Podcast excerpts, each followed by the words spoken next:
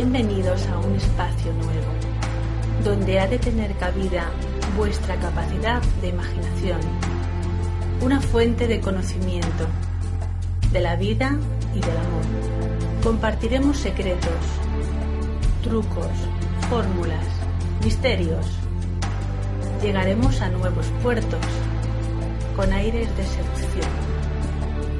Nuestro verdadero objetivo, despertar vuestra ilusión, elevarnos sobre el mundo, por encima del dolor. Bienvenidos a este puerto y a este faro del amor.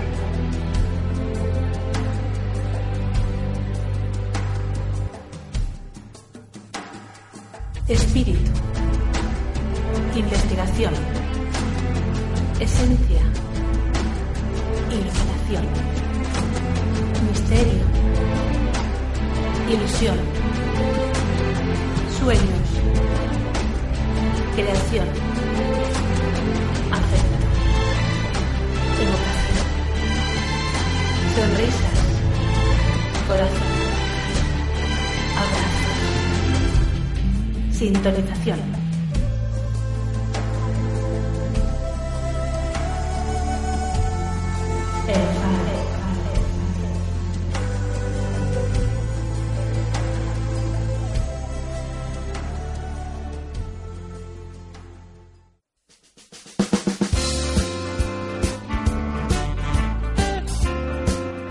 Hola, otro mes por aquí, en el faro. Hoy vamos a tener cuatro poemas muy bonitos. Tenemos voces del misterio también. El primer poema será con la voz de Marta en vivo, titulado Huerta Pelayo, su pueblo, en Guadalajara. El poema era mío, que se lo dediqué a ella, a su pueblo. El segundo poema, Ojos Negros, de Carlos de Navas, un gran amigo desde hace un par de años. Y tenemos la voz de Antonio Jesús, el director del Candil. Seguimos con Otoño Adolescente, de Juan Ignacio Cuesta, con la voz de MJ. Y terminamos con la voz de Oliver en La piscina, un poema también mío. Espero os guste. Más adelante tendréis una sorpresa. Hoy vamos a hablar de Hipatia de Alejandría. Ya era hora. Y ahí tenemos a Luis Silva opinando sobre su vida, comentándonos cómo fue ella, bajo su versión, porque nadie sabe cómo fue realmente. Cada uno nos hemos hecho una versión de su persona. Bueno, empezamos ya. Adelante.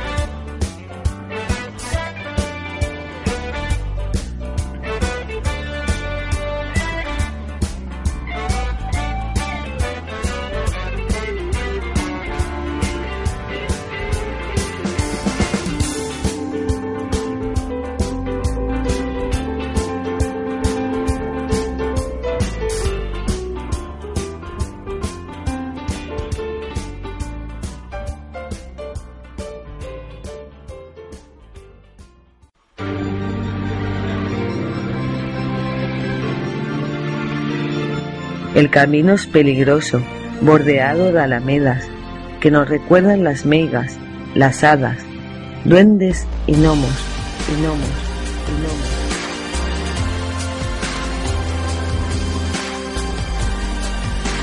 Puedes encontrarte ciervos cruzándose en tu camino, en tu vida, en tu destino, en tu destino.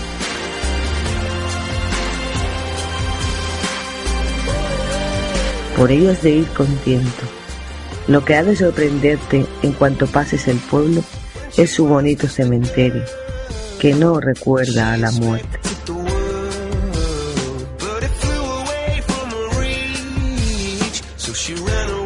porque los muertos repiten, cada noche en sus casas, duermen todos en sus camas, mientras sueñan, mientras sueñan, mientras sueñan,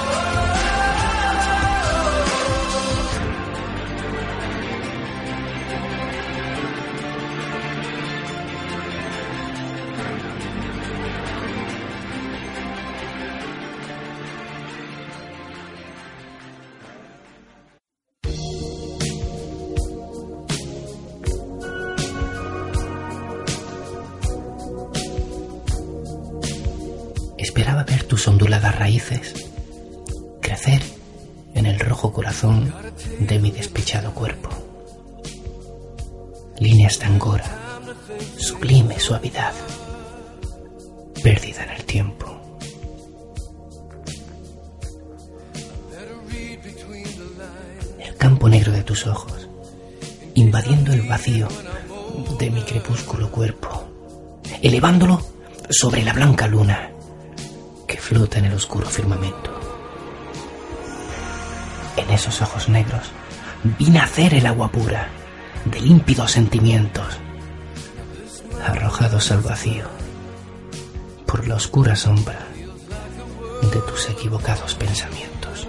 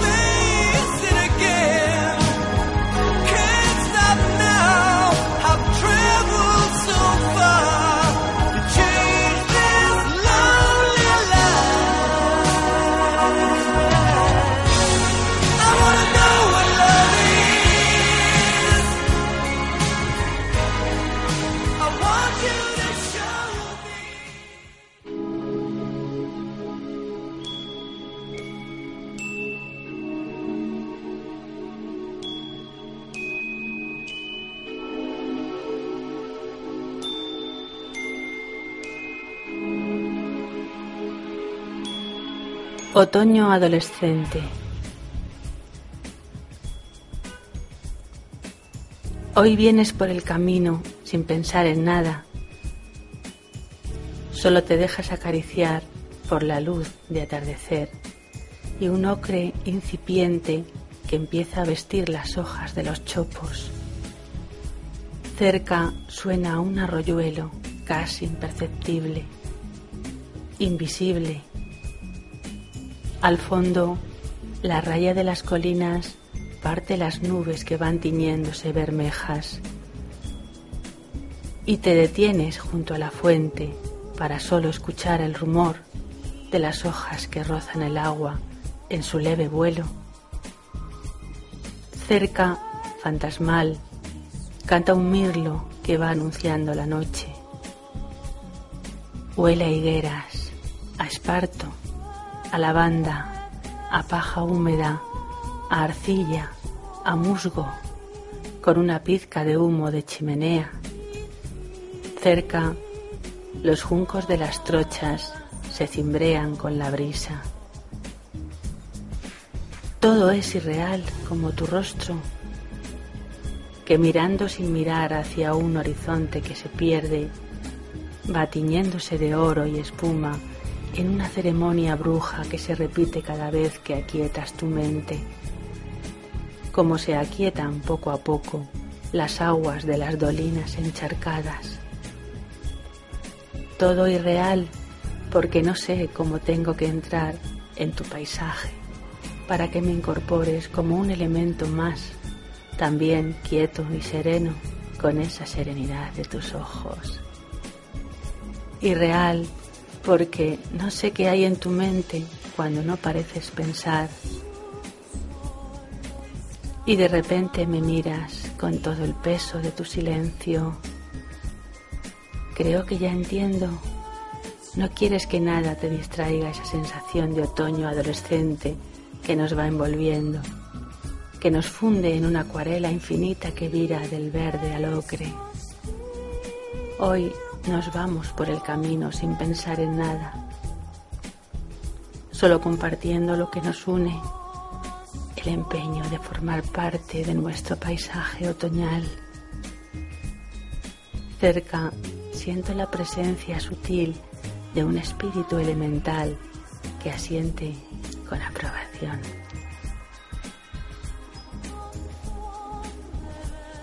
Poema de Juan Ignacio Cuesta.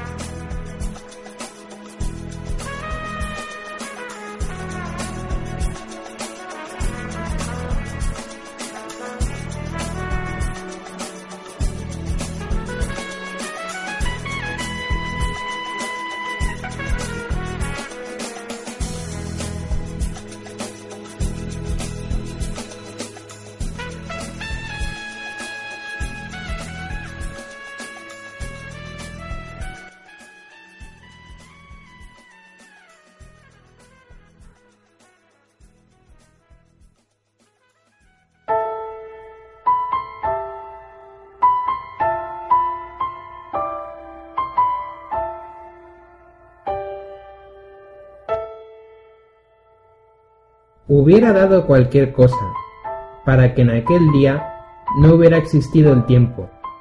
Era como vivir en un mundo repleto de fantasía, repleto de fantasía.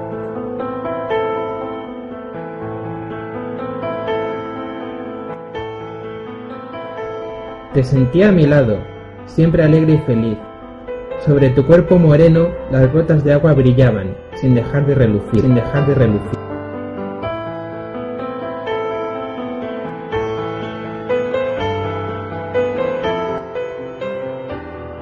Tus cabellos tan oscuros estaban mojados también, y en tus largas pestañas las gotas de agua brillaban apagando en ti su apagando en ti su.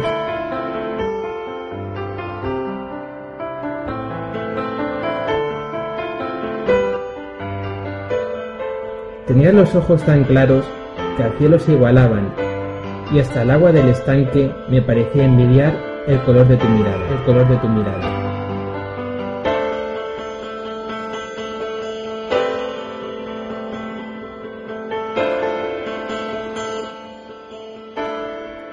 Me parecía estar solo, aunque mucha gente había.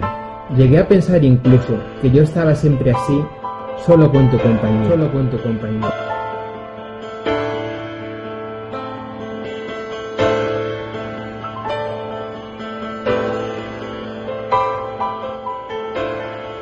Hubiera sido un pecado haber roto aquel encanto con una sola palabra, cuando solo se envolvía con aquel cálido manto, con aquel cálido manto.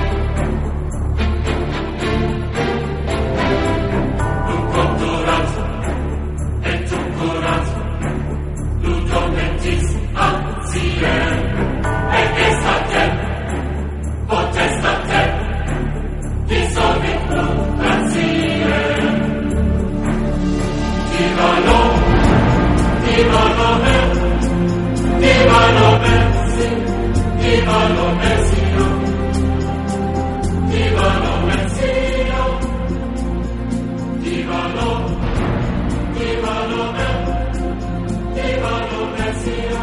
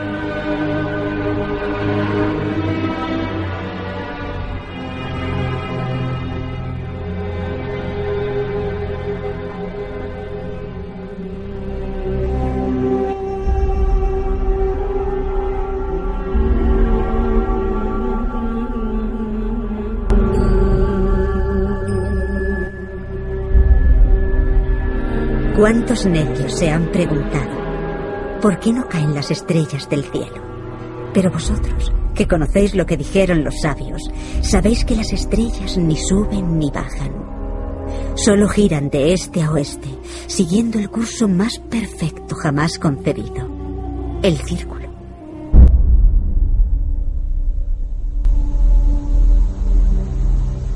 Porque la perfección del círculo reina en los cielos. Las estrellas jamás han caído ni caerán. Pero... ¿Y aquí, en la tierra?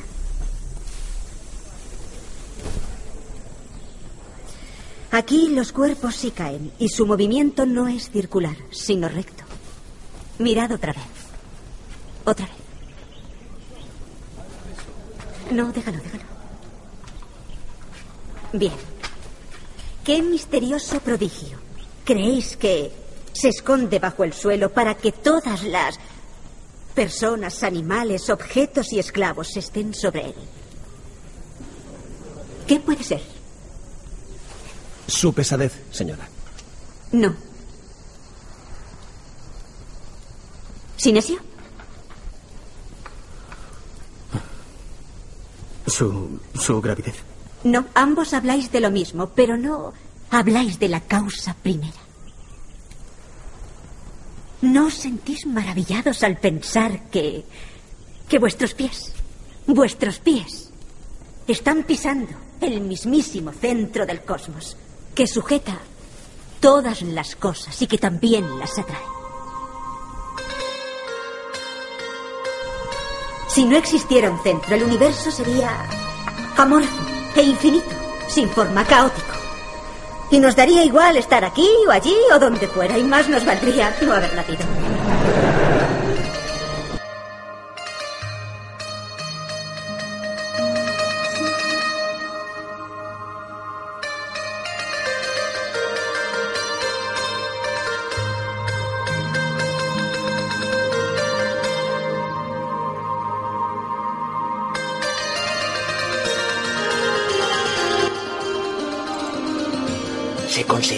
Primera mujer matemática según la historia, nacida cerca del año 370 después de Cristo, hija de un profesor de matemática, quien quería crear un ser humano perfecto. La adiestró tanto física como mentalmente en la escuela de Atenas. Se convirtió en maestra y se hizo muy popular como matemática. Escribió varios documentos, entre ellos sobre el cono astronómico de Diáfanto, donde se habla de ecuaciones de primero y segundo grado. Creó el astrolabio y la esferoplana. Inventó un aparato para agua destilada, uno para medir el nivel de agua y uno para determinar la gravedad específica de los líquidos. Nunca se casó y Cire la mandó matar en el año 415 después de Cristo, mientras era patriarca de Alejandría. Ella es Hipatia, Hipatia, Hipatia.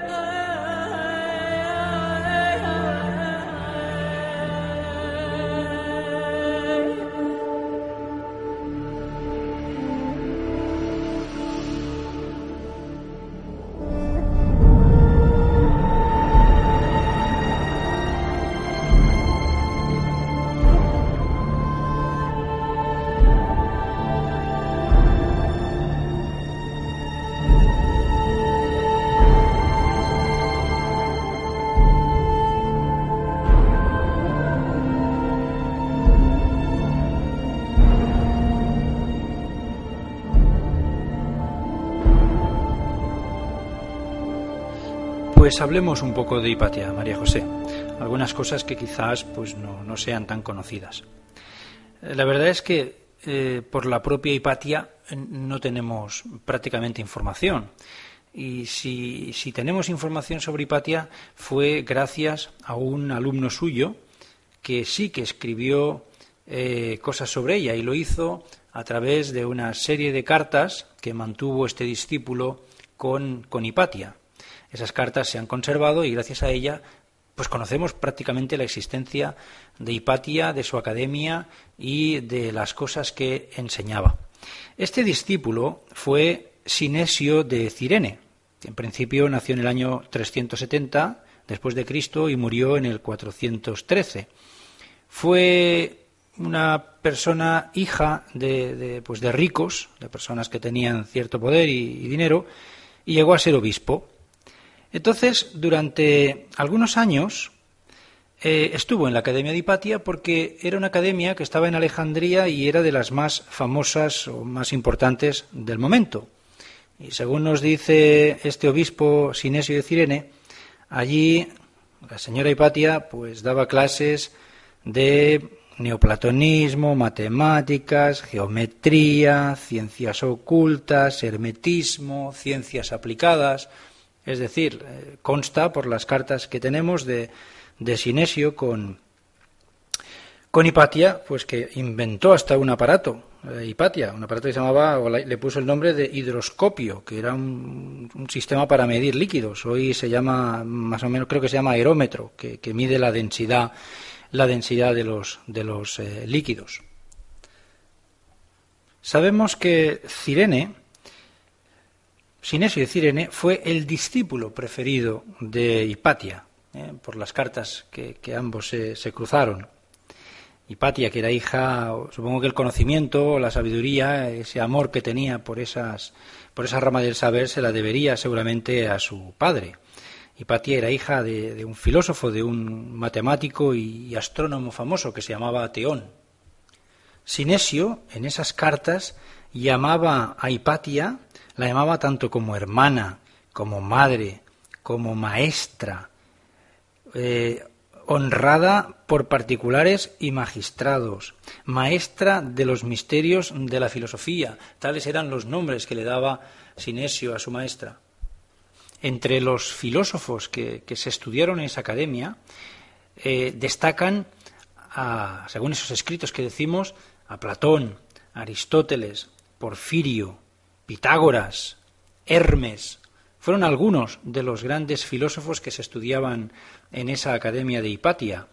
Y claro, no solamente se estudiaba a esos eh, filósofos, sino también la filosofía que ellos explicaban, unas enseñanzas que, que, que ellos explicaban, ¿no? Por ejemplo, sobre Pitágoras sabemos que las enseñanzas entendían tanto la gramática como la música, como la geometría superior y la inferior, la aritmética, la astronomía, etcétera. Es decir, había una enseñanza muy, muy compleja y muy amplia. Y es seguramente esa calidad, incluso cantidad de enseñanzas, lo que hizo que esta Academia de Hipatia fuera una de las más importantes de su época en Alejandría. Hipatia daba las clases en su casa, en su academia, y además las daba solas. No tenía profesores, era la única profesora, la única maestra. Curioso, ¿verdad? Sabemos que fue mm, muy reconocida por las altas esferas de, Alejandría. Fue buena consejera de magistrados y tenía un influjo importante tanto en los ámbitos político como social y, y cultural. Y era como digo, pues muy conocida y muy popular en la población de cierto nivel. Ahora bien, no en el pueblo llano. Aquí eh, ella no se movió mucho. Quizá fue uno de los, de los errores, a lo mejor, que, pudo cometer, ¿no? si es que lo cometió, ¿no? si realmente fue un error. Los alumnos, sabemos que los alumnos que tenía en la clase estaban muy cohesionados, no había problemas entre ellos. Y tanto le integraban paganos como cristianos y no hubo choques entre las creencias religiosas entre ambos, porque aquí lo que se enseñaba era filosofía de la buena, ¿eh? el origen de las cosas, ¿no? es decir, lo que es el tronco común de todas las cosas.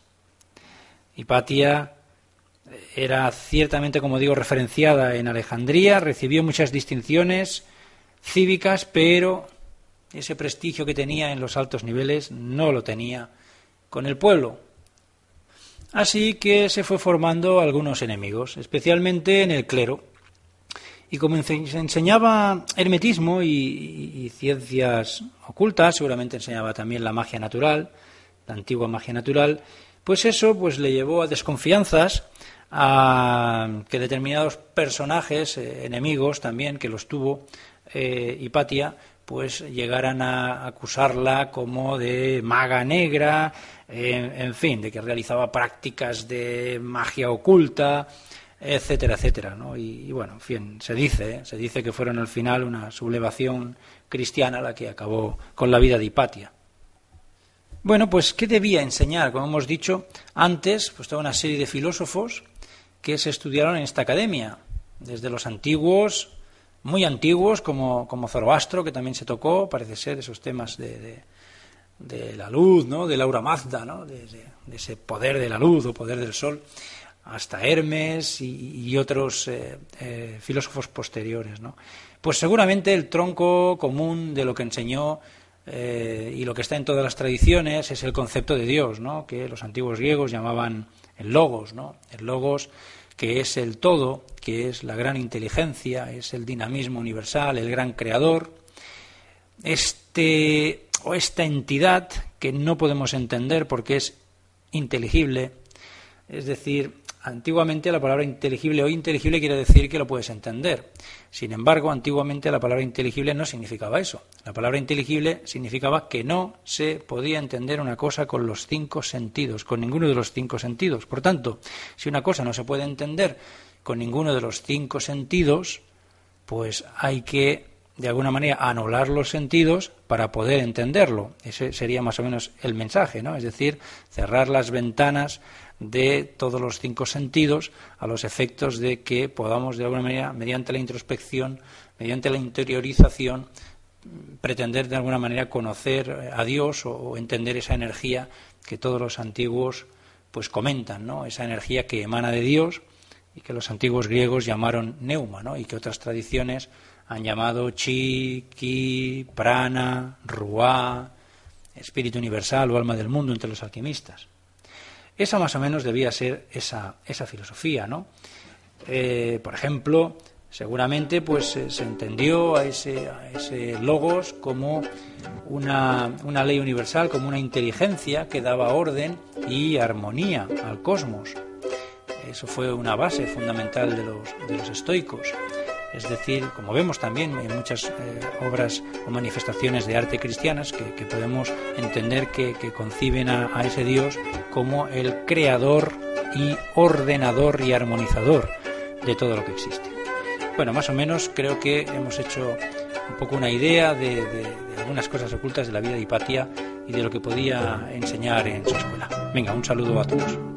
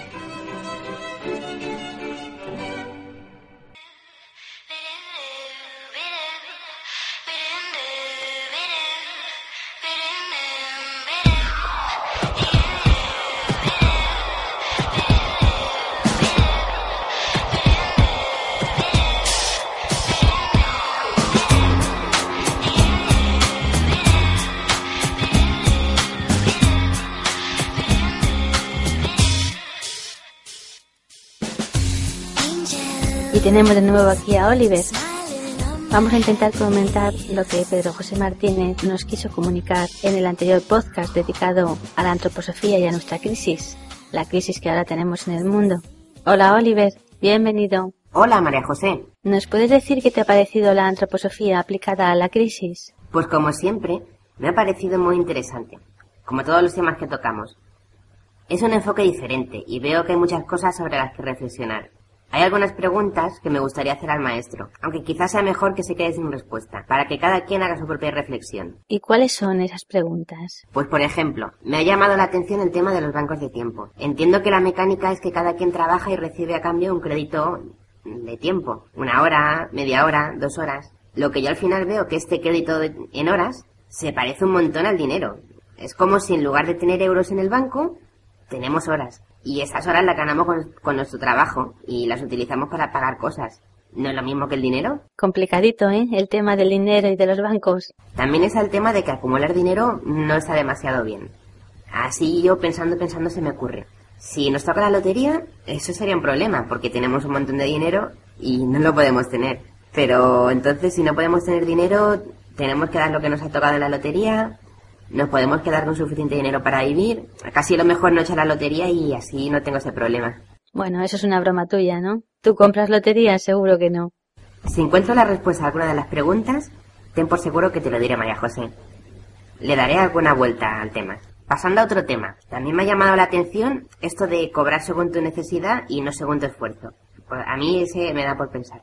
Si yo sé que los demás me van a pagar a mí lo que yo necesite, entonces, ¿puedo yo asumir necesidades sabiendo que me las van a pagar? O, o, o sea, sería como muy egoísta, ¿no? Yo el ir cogiendo más necesidades para que otros me las paguen. O a lo mejor lo que es ser egoísta es hacer una pregunta así de rara. Yo creo que todo eso depende de la ética personal. Pero bueno, yo no suelo comprar lotería. No confío en la suerte. Al menos con la lotería. Gracias, Oliver, por tus comentarios. Hasta el siguiente programa. Gracias y hasta la próxima, María José. Hasta luego.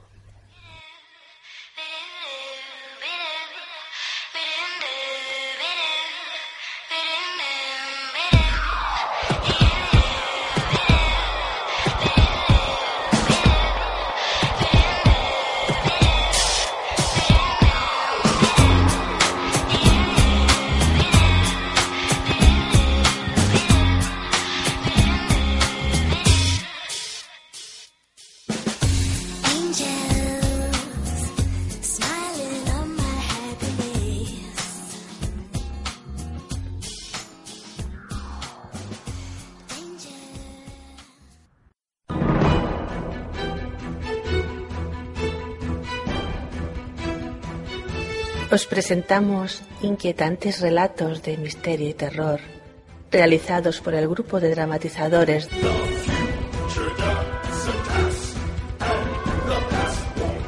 Ahora puedes escucharnos en edenex.es. Edenex, la radio del misterio en Internet.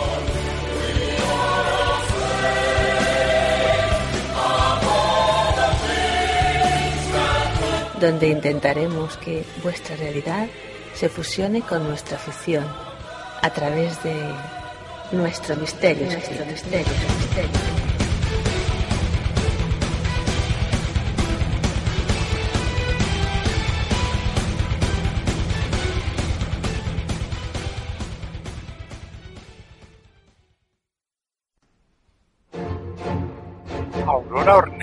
Recorría todas las mañanas con su vieja bicicleta azul el trayecto que separaba su calle de la fábrica en la que trabajaba, hasta el día que no volvió. Pero eso ocurriría varios meses después. Hoy es un día como otro cualquiera, llegando con ese aspecto de inmensa tristeza, que helaba la mirada a aquel que la contemplase. Sin embargo, sus compañeros ya se habían acostumbrado, pues cuando le preguntaban por ello, ella siempre respondía. No quiero aburriros con mis problemas.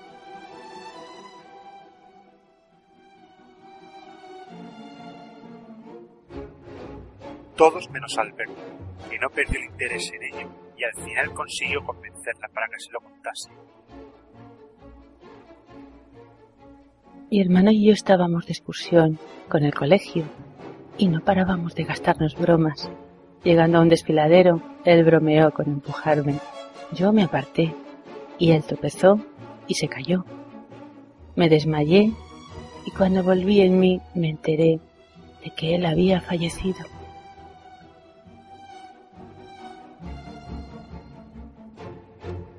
Una vez terminada la jornada laboral, Aurora regresaba a su casa, se hacía de cenar y veía en la televisión esa serie de extraterrestres que tanto le gustaba.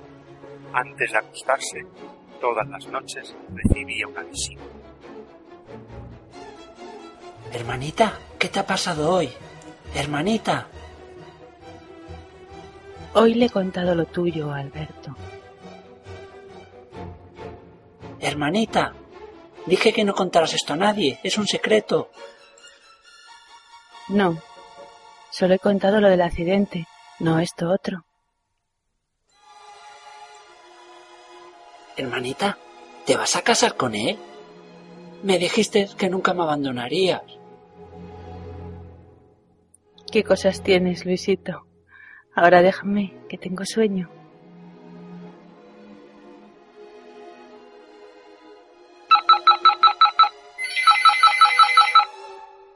¿Sí? Aquí comisaría de policía. Ajá. Ajá. De acuerdo. Enseguida vamos. Randiano. Ven conmigo.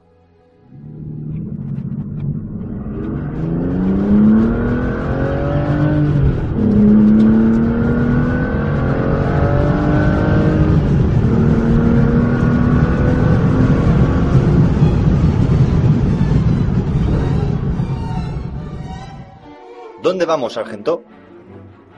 A la fábrica de conservas. Ha desaparecido una empleada. ¿Cómo? ¿En el aire? No digas tonterías, hombre. Se habrá ido con un novio o algo así.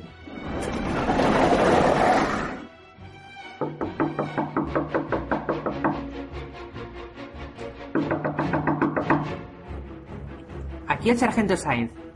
Abran, por favor. ¿Esta es la ficha de Aurora? Bien, gracias. ¿Y no tiene familiares o amistades? No lo sé. Vino a la fábrica para trabajar. ¿Hace mucho que vive alquilada en el viejo caserón? Desde que ingresó en la fábrica, creo. Vamos a ir para allá entonces. ¿Sabes? Yo conocí al dueño de esa casa. Tendría yo tu edad. Recién salido de la academia, más o menos. Era un empresario de éxito. Y aparentemente su matrimonio era feliz. Pero asesinó a su esposa. Y nunca se supieron los motivos. Yo subo al primer piso. Tú revisa el vestíbulo. Mi sargento, no busque más. La he encontrado. Parece que está muerta. En el hueco de la escalera. El mismo sitio donde encontraron a la esposa.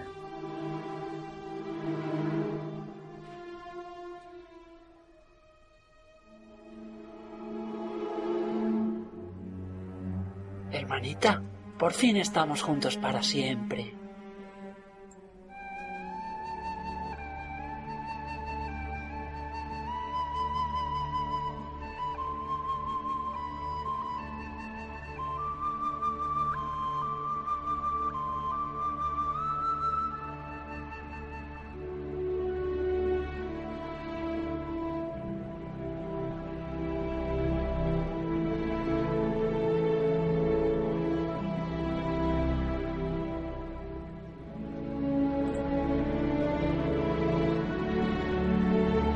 Hemos escuchado El día que no volvió. Autor Serenito. Narrador Inimura. Aurora MJ. Niño Bortes. Sargento Oliver. Cabo Mariano. Encargado Jesús Azabal.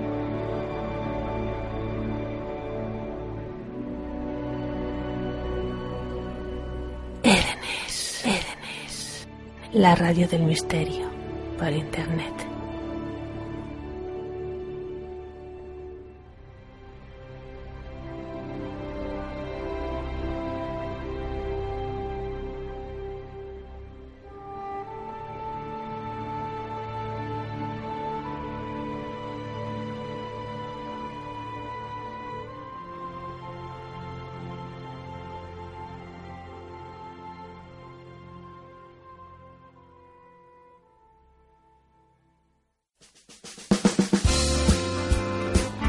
Ya nos vamos. Esperamos que os haya gustado el programa. Muchos poemas y mucho hablar de Hipatia. Seguiremos hablando de ella. Es algo así como la patrona de este programa. De Alejandría surgió el nombre del faro. En un principio, en mi mente estuvo allí. Y un consejo, como siempre, seguid haciendo viajes buscando el misterio. El misterio fuera y el misterio dentro, el de nuestro interior. Seguid acompañándoos de los buenos amigos, esos que están medio descubiertos, descubiertos del todo o por descubrir aún. Hasta el próximo mes